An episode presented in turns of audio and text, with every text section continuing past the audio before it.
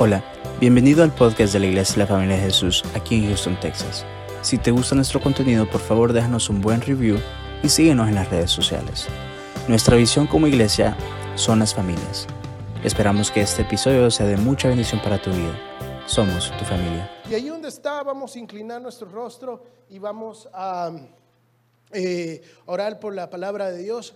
Padre, gracias Jesús, gracias por tu palabra, Señor Jesús. Que no sean pensamientos de hombres, Señor, sino que sea tu palabra, Señor, tu Espíritu Santo hablando en esta mañana, hablando, cortando, Señor, hasta el corazón más duro, Señor, trayendo exhortación, Señor, trayendo enfoque, Señor, trayendo, Señor Jesús, resistencia, Padre Santo, que tú seas fortaleciendo, Señor, que tú seas levantando a cada hermano que, que se siente desanimado, a todas las rodillas que están están desvalidas, Señor, que tú seas fortaleciéndolas nuevamente para correr, Señor, para seguir adelante al llamamiento supremo, Señor Jesús. Gracias, Señor Jesús.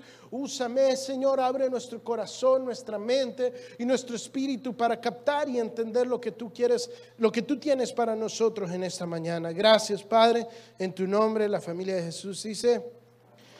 Amén. Eh, el título de la prédica de esta mañana es corredor de fondo.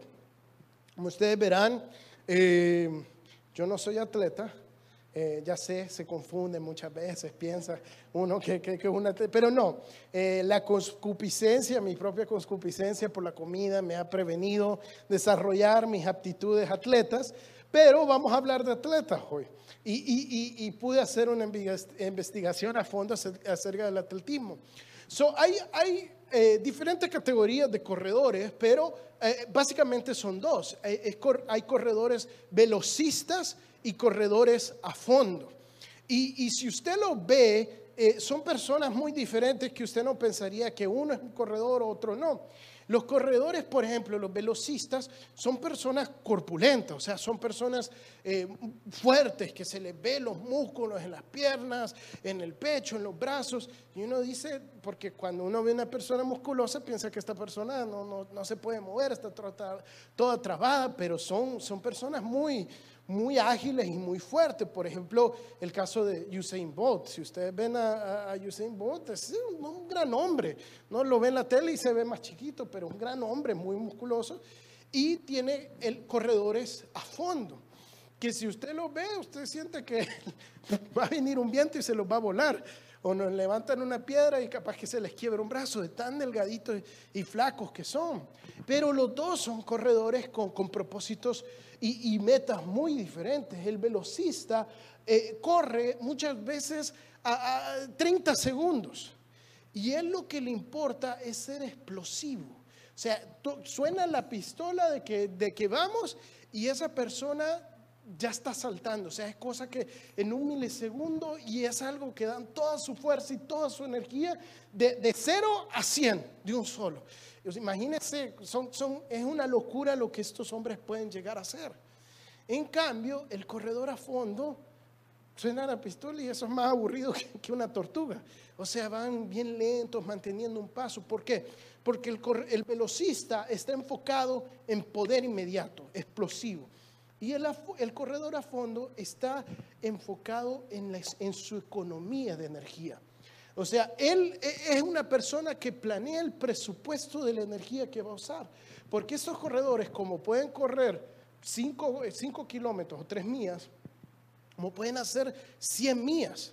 Y hay, videos de, YouTube de esto, si usted lo ve, es, impresionante que esta gente corre a veces dos, tres días seguidos, sin parar, o sea, pararán para descansar un ratito y siguen. Y, y o sea, es algo increíble y, lo que ellos están enfocados es que cuando todos los demás, la manera que entrenan es que cuando todos los demás sientan, cuando ya van a llegar a la meta o hay momentos donde ya se van a dar por vencido, ellos han ahorrado sus energías para sacar de en fondo esas energías cuando ya sienten que no tienen más y correr, ir más allá de la mía. Es algo sumamente increíble. Mire, yo a veces saco la basura y ya estoy que estoy muriendo de, la casa. Pero esta gente tiene otro, otro tipo de mentalidad. Y la mayoría hablan de que de que cuando uno hace o llega a este nivel de atletismo, y yo creo que todos hasta cierto punto lo hemos experimentado si alguna vez ha intentado hacer ejercicio, hay lugares oscuros cuando uno está haciendo ejercicio. O sea, hay, lugares donde uno cuestiona su vida y dice, ¿y por qué? Porque estoy corriendo, que estoy loco, que no sé qué. No, no, no sé si ha visto, hoy está muy de moda estos TikToks, eh, y, uno tal vez como, como hispano, eh, yo, tal vez ya estoy un poco muy americanizado, pero como hispano, en sus países la gente no corre. Sea, si, uno corre porque te están asaltando, está corriendo el mareo, ¿qué pasa? Y corramos todos juntos. Pero acá el gringo, usted lo ve y ya está corriendo. Entonces hay, hay un TikTok de una persona que está viendo a la gente correr y está viendo por la ventana. ¿Y de qué están corriendo? ¿Y por qué están corriendo? ¿Y por qué tan temprano? Porque eh, gente loca, gente que se pone a correr. Una locura eso. Pero, pero es bueno el ejercicio para el cuerpo, de verdad que es mejor que ejercitemos. Pero eh, quiero hablar de esto esta mañana y vamos a cambiar un poco. Quiero dejar esta figura ahí en su mente, ya plante la semilla. Quiero que vayamos a Mateo capítulo 14, versículos del 22 en adelante. Y vamos a hablar de, esta carrera que corremos y cómo tenemos que correrla. Eh, capítulo Mateo, Evangelio según Mateo, eh, capítulo 14, versículo 22, dice así. Enseguida Jesús hizo a sus discípulos entrar en la barca e ir delante de él a otra ribera, entre tanto que él despedía a la multitud. Despedía a la multitud, subió al monte a orar aparte y cuando llegó la noche estaba allí solo. So, eh, estamos en este contexto, eh, ponemos el versículo en contexto. Eh, Jesús acababa de multiplicar los panes y los peces y había dado todo este sermón, era una gran victoria. O sea, la gente estaba maravillada de lo que Cristo había hecho. Pero ni bien había terminado de, multiplicar los panes y los peces, cuando le dice a sus discípulos, eh, váyanse en la barca a la otra ribera. ¿Por qué? Porque Jesús, él tenía su, visión, su meta eh, eh, en la cruz. O sea, él tenía una misión que cumplir y él no estaba enfocado en todas las victorias y todas las glorias que él ya había logrado. Y esto para nosotros debería ser una gran lección, que no podemos vivir de las victorias pasadas o de las glorias pasadas. Hay gente que cuando uno habla le dice, no, es que ¿Sabe? Cuando hacíamos el ayuno, o tal año que hice tal ayuno, Dios me habló y se movió de esta manera. O cuando yo estaba sirviendo y haciendo esto y Dios hacía lo esto, o con, con el pastor y, que, y, me cuentan de todas estas glorias pasadas y victorias pasadas. Digo, pero no importa. O sea, gloria a Dios por lo que has vivido y por la experiencia que tienes pero no importa si hoy no estás haciendo nada. Mi, director del Instituto Bíblico decía, no importa cómo empiezas, lo que importa es cómo terminas. ¿Sí? Entonces, Cristo le dice, vamos por más. Vamos a la otra ribera, ¿sí? Esa, e, eso insaciable por ir de gloria en gloria, así deberíamos de vivir nosotros. O sea, terminé esta mía, sigo corriendo la, la otra mía. Entonces los manda a la ribera eh, y, él sube al monte a orar. Él sube al monte y los deja ir. Dice que ya la barca, el versículo 24, estaba en medio del mar, azotada por las olas, porque el viento era contrario. Mas a la cuarta vigilia de la noche, Jesús vino a ellos andando sobre el mar. So, Jesús le dice a sus discípulos, súbanse a la barca y crucen a la otra ribera. Acuérdense que por lo menos como mínimo habían 12 personas en este bote. Eso no era un bote pequeño, era un bote eh, grande para, para, tener a 12 no, no, tal vez no gigante, pero sí lo suficientemente grande para sostener a, a 12 personas. Y los deja ir solos. Yo, yo, no sé, pero yo, si fuera uno, de los discípulos de Jesús, sin tal vez conocer lo que nosotros hoy podemos leer, pero cada vez que me subiera en un barco en el tiempo de Jesús, yo tuviera miedo porque ya voy a terminar en otro capítulo de la Biblia en medio de una gran tempestad, porque era tempestad tras tempestad de que estos hombres sufrían. y lo peor de todo es que Jesús los manda solos, o sea, sin Él. Y él se va a orar y, cuando las olas empezaban a, subirse porque había mucho viento, eh, eh, estos hombres desesperados, llega Jesús, pero mire cuando llega, dice, a la cuarta vigilia. Tengamos en cuenta que Jesús había multiplicado los panes y los peces. Cuando los discípulos les dice a, Jesús, deja a esta gente ir porque no han comido. Eso era como en la tarde, porque no habían comido nada todo el día. O sea, tal vez desayunaron, no almorzaron y no cenaron. Entonces Jesús, digamos que eran las 5 o las 6. Jesús manda a sus discípulos, se van y si lo leemos así a ras, eh, parece que fue todo rápido, pero no. O sea, desde las 5 a las 6 hasta la cuarta vigilia, cuando Jesús se les aparece, eh, en la tradición hebrea la cuarta vigilia es de 3 de la mañana, 3 de la madrugada a 6 de la madrugada, a la hora que se levanta Emma. Eh, eh, a esa hora, o sea, las olas se habían, estos hombres habían cruzado y ellos habían estado en esta tempestad por varias horas aguantando la tempestad, que el barco se les hundía desesperados, lo más probable que diciendo, bueno, este si viene en la barca se duerme y si no se duerme no está acá. O sea, siempre que nos toca una tempestad, ¿dónde está Jesús? Se lo puedo apostar. Pero sí nos pasa muchas veces que cuando estamos pasando por los problemas, por las tribulaciones, por el desánimo, por la desesperación, vemos las olas y decimos, ¿dónde está Jesús? ¿A dónde está Jesús? Porque no lo veo, no lo siento y necesito de Él. Y pensamos que está lejos porque decimos, Él está, acuérdense que hemos estado hablando de esto, los montes simbolizan un encuentro con Dios, el cielo básicamente. Decimos, Dios es un Dios distante, un Dios que está en su trono, en su cielo, pero cuando Dios está en el monte, en el cielo, Él está intercediendo, está orando, al igual que Jesús estaba. Y, en la cuarta vigilia, Él se las aparece en el momento, tal vez en el último momento, en el momento que ellos estaban por darse por vencido y decir, aquí nos morimos, allí se aparece Jesús, porque no es cuando tú quieres o cuando tú piensas, es cuando Dios sabe en sus tiempos se aparece Jesús. Y mire lo que sucede, le dice a la cuarta vigilia de la noche, Jesús vino a ellos andando sobre el mar. Y los discípulos, viéndole andar sobre el mar, se turbaron diciendo, un fantasma, y dieron voces de miedo. O sea, ellos lo ven y no gritan, ah, es Cristo, nos salvamos, sino que lo ven andar sobre las aguas y, dicen, o sea, que, ellos no, a pesar de que habían andado caminando con Cristo, ellos no entendían que Él era el Hijo de Dios, que Él era Dios. Si cuando lo ven andar en el mar, dicen, es un fantasma. Eh, aquí nos morimos ya, un monstruo nos va a matar. gran película de terror. Y, y nos parece un poco como que una locura lo que ellos están viviendo. Pero, ¿cuántas veces no nos sucede a nosotros así?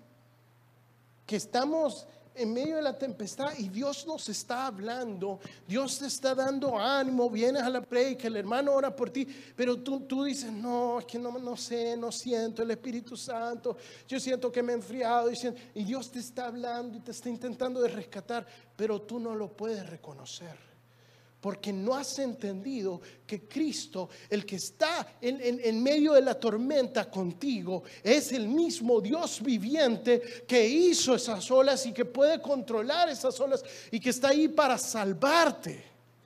Mire lo que sucede después, dice, cuando dicen un fantasma y dieron voces de miedo, o sea, todos clamaron con miedo, dice, pero enseguida Jesús les habló diciendo, tened ánimo, yo soy no temáis. ¿Cuántas veces usted ha dicho, Señor, si solo pudiera escuchar tu voz? Todos decimos eso. Pero ¿cuántas veces ha dicho como que quisiera escuchar la voz audible de Dios? Y es como algo emocionante.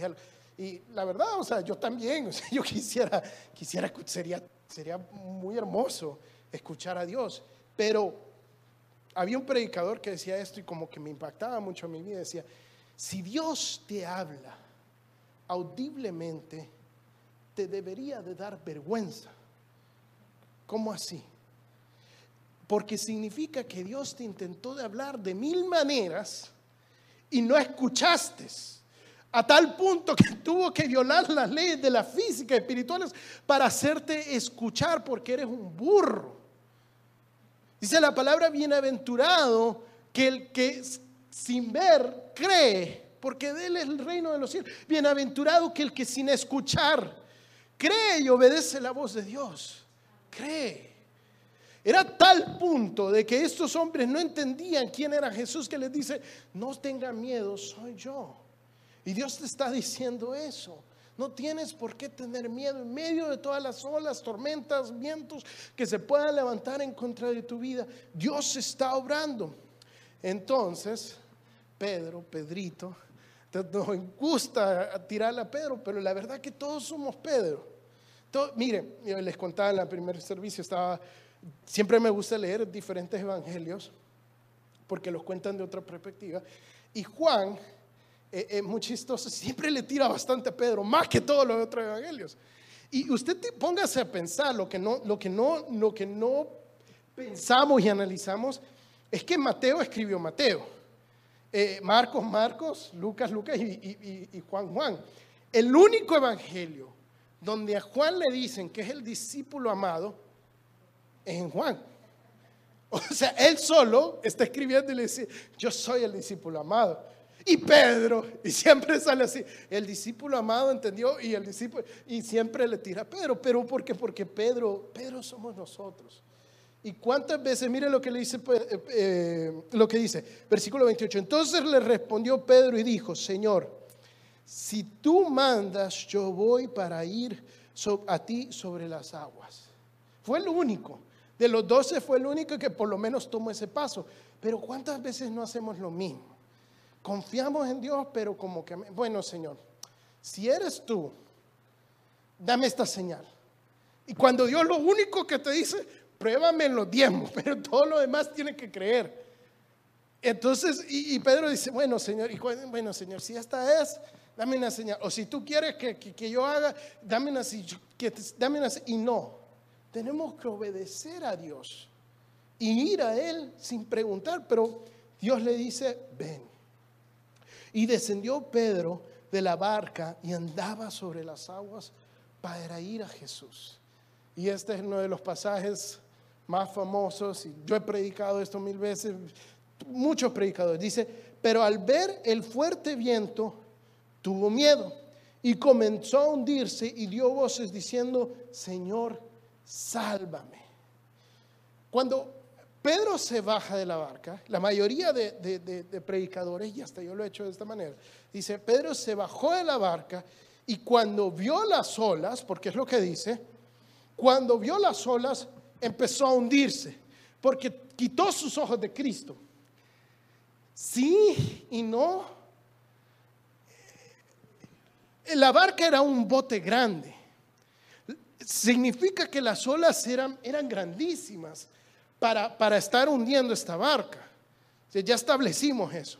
Entonces cuando Pedro se baja de la barca, él, él empieza a caminar sobre las aguas y las olas no se, no se calmaron, no se aplacaron, seguían. Fue hasta que Jesús subió a la barca que dice la palabra que, que se calman. Es imposible que cuando Pedro pisa las aguas, dejó de ver las olas. Él, las olas las seguía viendo. Las olas no se aplacaron. ¿Qué fue lo que sucedió? ¿Por qué se hundió? Dice, al ver las olas, ¿qué?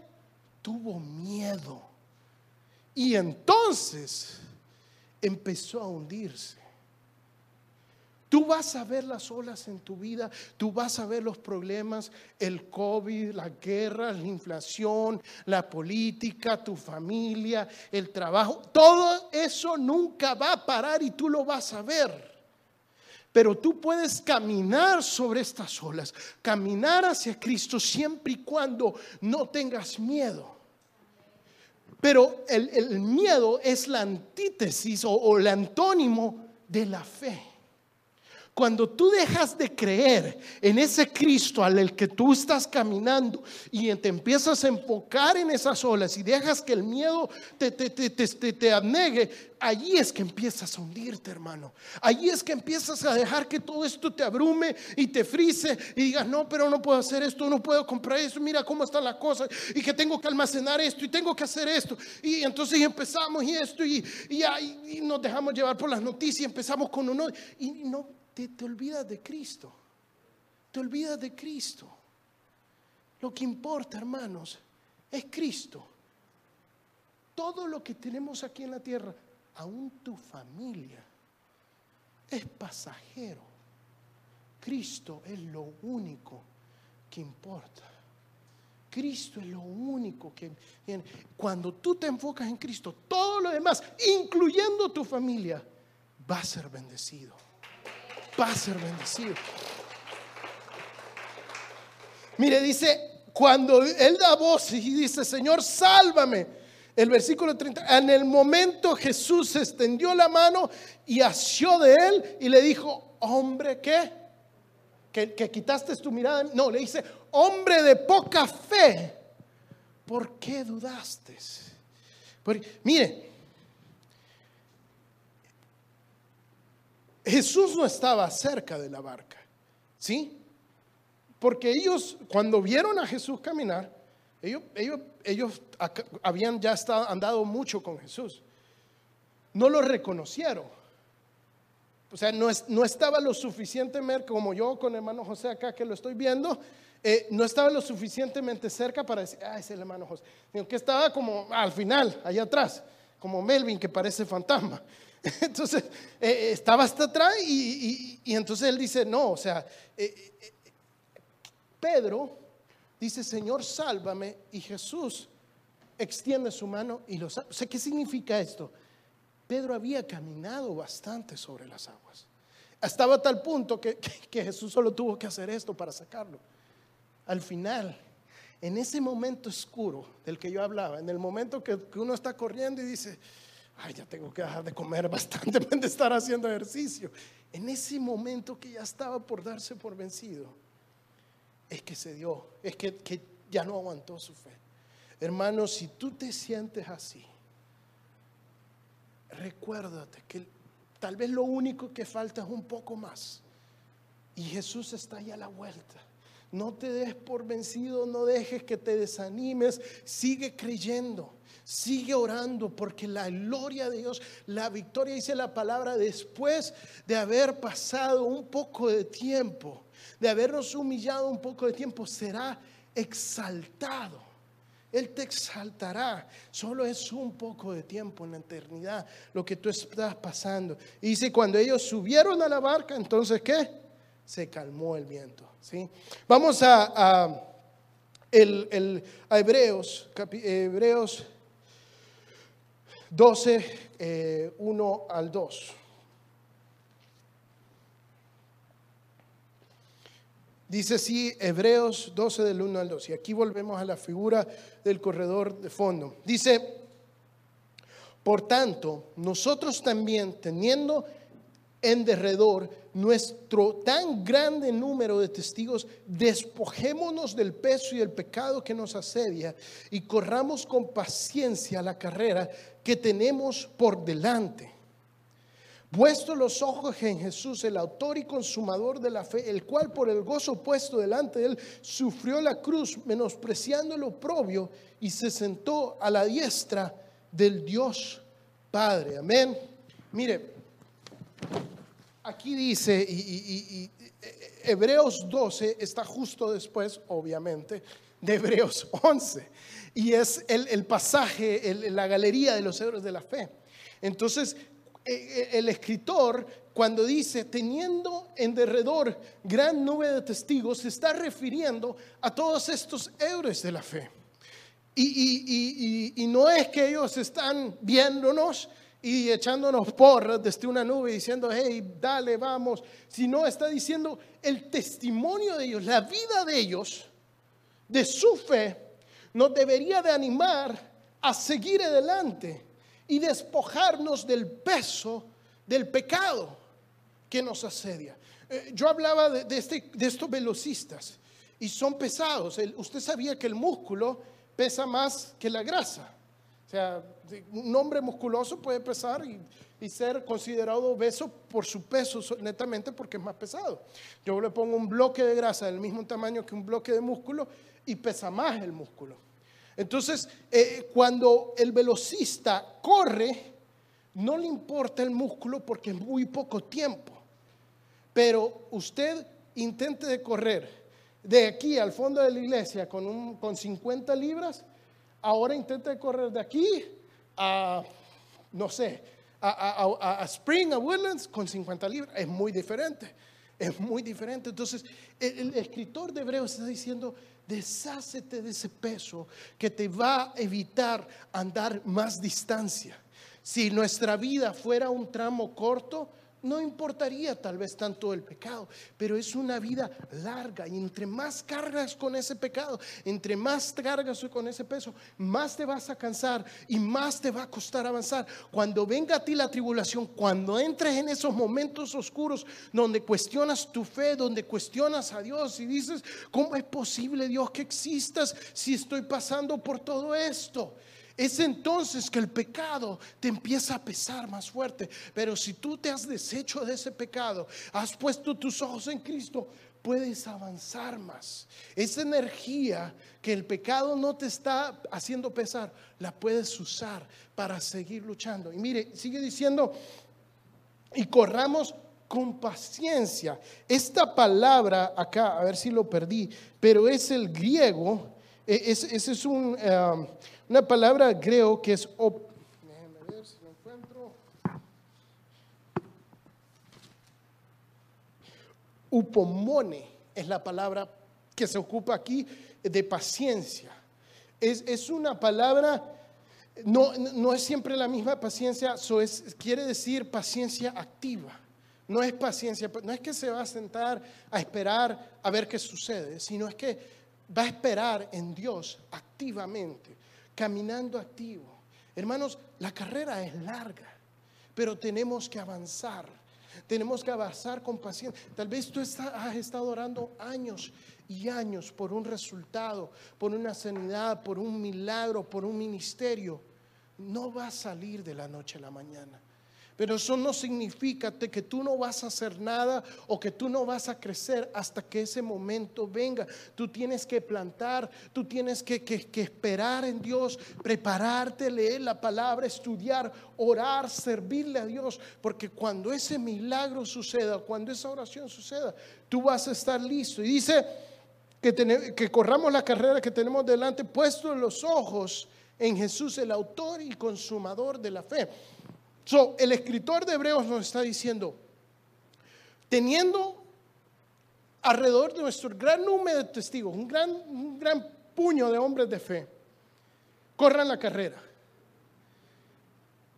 Pero miren al autor y consumador de la fe. E- e- Es excelente tener a estos hombres de la fe y ver su testimonio de fe. Pero aún más ahora, lo que ellos no tuvieron, la fe que ellos tuvieron, la tuvieron sin poder ver lo que tú y yo vemos hoy, que es Cristo. Ellos tuvieron fe, ellos corrieron su carrera sin creer en Cristo, sin entender a Cristo. Pero tú y yo tenemos no solo la fe que ellos tuvieron, pero tenemos el autor y consumador de esa fe. Él es quien te da, Él creó esa fe y Él te la da a ti. Él, estás, él está consumando esa fe en tu corazón. Si tú te sientes desvalido, si tú te sientes desanimado, solo hay que orar. Así como Pedro gritó, Señor, sálvame. Es lo único que tienes que hacer para que Dios te dé la fe. Poniendo nuestros ojos en Él, no dejando que el miedo te gobierne y creer, creerle a Dios. Yo hablaba y decía esto, ¿ustedes creen que no me daba miedo? O sea, no sé, o sea, eh, hubo momentos en medio de la pandemia que si yo doy esto y, y cómo vamos a hacer para esto, da miedo, pero ese es el enemigo mintiéndote. Y tienes que tener fe en tu vida. Lo mismo con las enfermedades, lo mismo con la muerte, lo mismo muchas veces con tu matrimonio, pero no puedes, no puedes dejar que eso te inunde de dudas, sino que tienes que creer en Dios. Hermanos, Dios es fiel y Él siempre, siempre va a responder por ti. Dice, teniendo a Cristo como ejemplo, consideremos lo que Él vivió, lo que Él sufrió.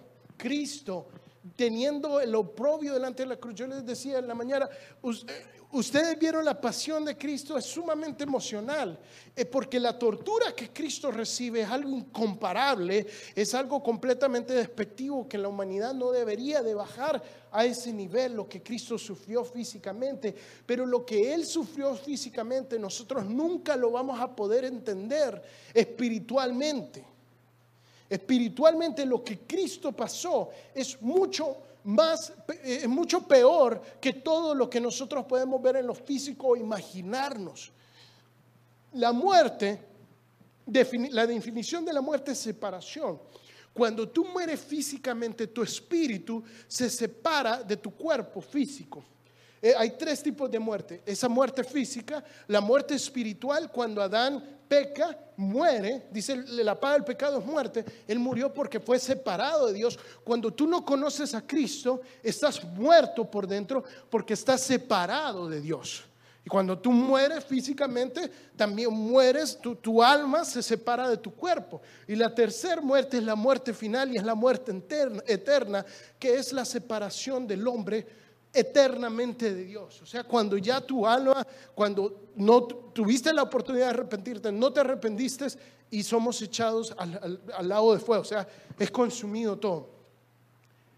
Cuando Cristo está en la cruz, Él grita, Elí, Elí, lama sabactini. Dios mío, Dios mío, ¿por qué me has desamparado? Como humanos nunca vamos a poder comprender espiritualmente lo que Dios siente, porque Dios se da la vuelta de su Hijo y le da la cara y se separa de Él. Porque la Biblia dice, la paga del pecado es muerte. Y Cristo tenía que experimentar esa separación, esa muerte de Dios, que era para nosotros.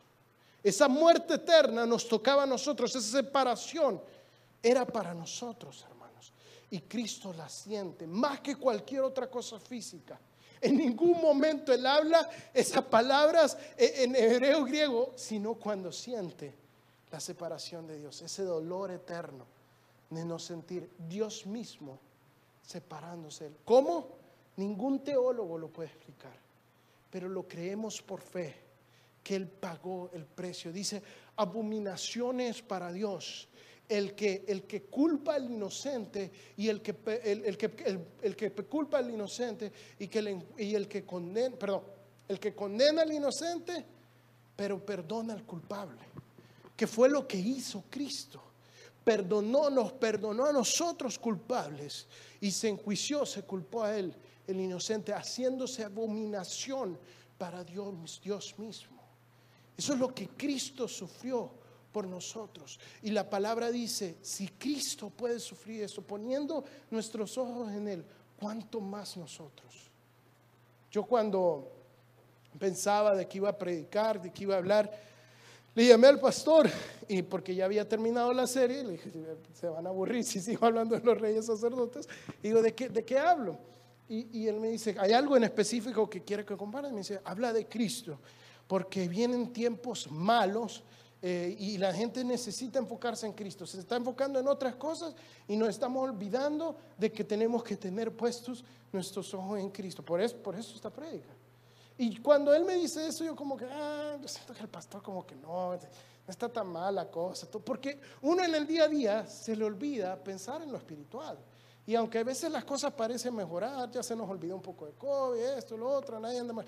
Todo está bien, todo está color de rosas, pero espiritualmente el mundo va en decadencia, hermanos. El mundo va en decadencia y a nosotros se nos olvida Cristo.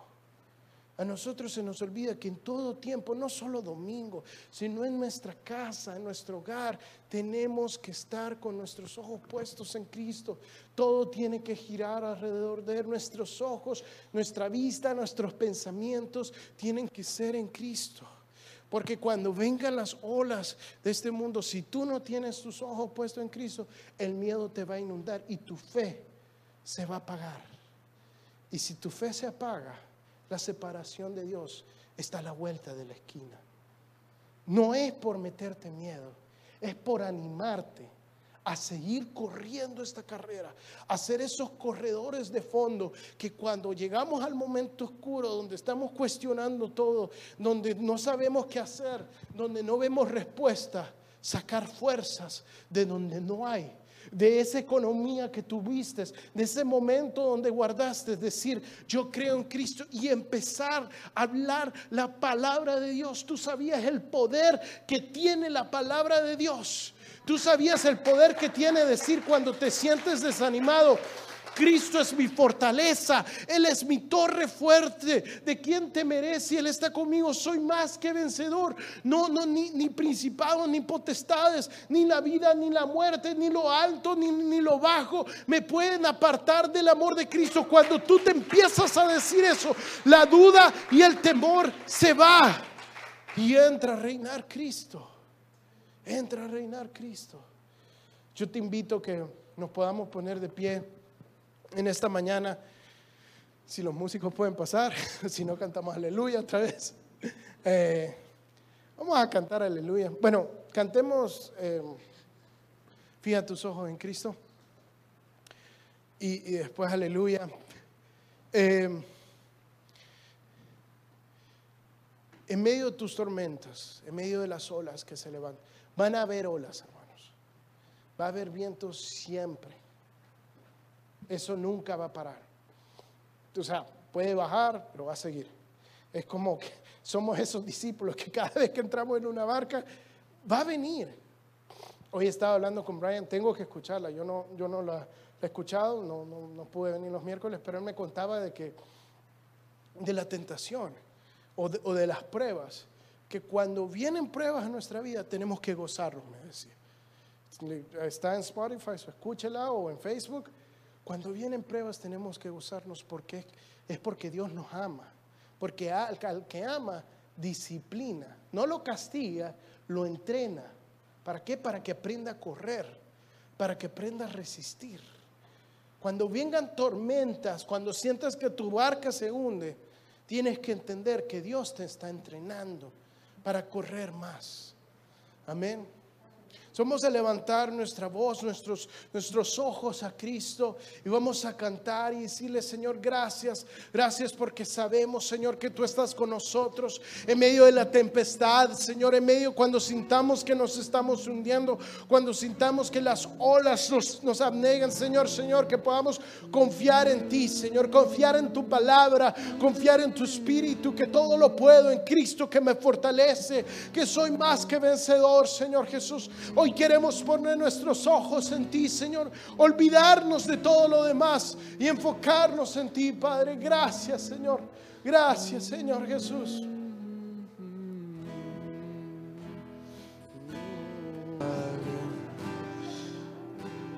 Gracias, Jesús. Gracias, Señor. Tal vez tú estás pasando un momento oscuro en tu vida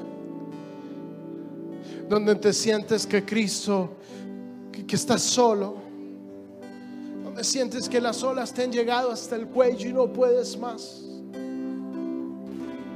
Yo te voy a invitar que cada vez que tú cantes estas palabras, aunque solo una palabra, tú lo cantes con toda tu voz. Cada vez que tú dices aleluya, le estás clamando en tu corazón a Cristo, Señor, sálvame. Señor, rescátame del lodo cenagoso. Señor, lava mi pecado, Señor, que me ha, que me ha pesado.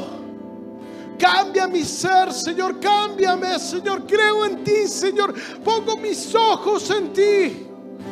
Confiando, Señor, que tú me das las fuerzas para caminar, para correr, para arrastrarme de ser necesario, Señor, pero que no dejarás que caiga vencido, Padre.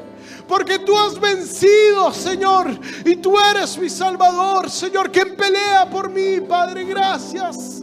Ah, Señor. Señor, que tú le estés dando fuerza, Señor, al que estaba vencido, al que no tenía fuerza, Señor, multiplícale, Señor, dale más fe, Señor, una fe que mueve montañas, Señor, una fe que, Señor, que derriba esas montañas, Señor Jesús.